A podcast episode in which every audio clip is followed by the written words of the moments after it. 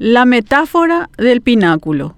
En el penúltimo día del 2021, una tormenta arrasó con la estructura protectora de los trabajos de restauración del Palacio de López. Los ventarrones arrancaron las chapas y como consecuencia, dos de los cuatro pináculos ornamentales de la antigua construcción se vino abajo. Vaya metáfora, para resumir la situación en el principal símbolo de poder de nuestro país en el que en ocasiones se pergeñan estrategias y alianzas con empresas de dudosa efectividad. La cultura del peyante quedó evidenciada cuando un ventarrón de menos de 50 kilómetros por hora hizo volar la estructura protectora del palacio en restauración. De acuerdo a los estudiosos, es la segunda vez que esta área de las oficinas de gobierno sufre la pérdida de su ornamento. Hace 153 años, el bombardeo de acorazados brasileños desde la bahía de Asunción había ocasionado similar daño en el marco de la Guerra de la Triple Alianza.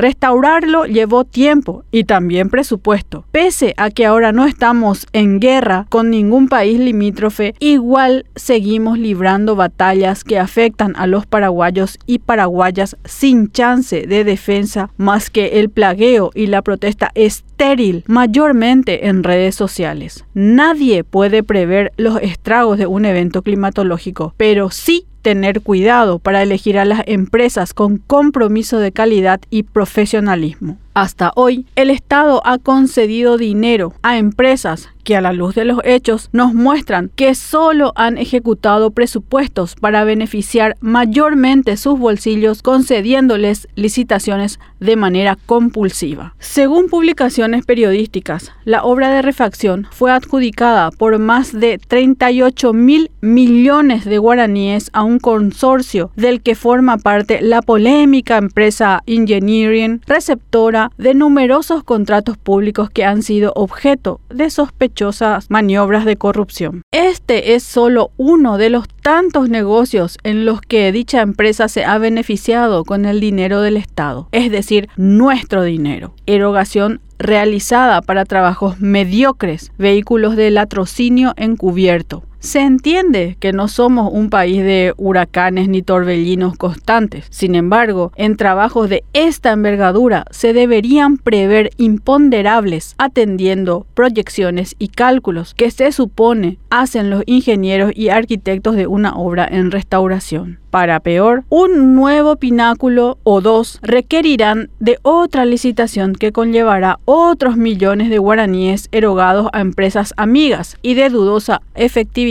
y profesionalismo.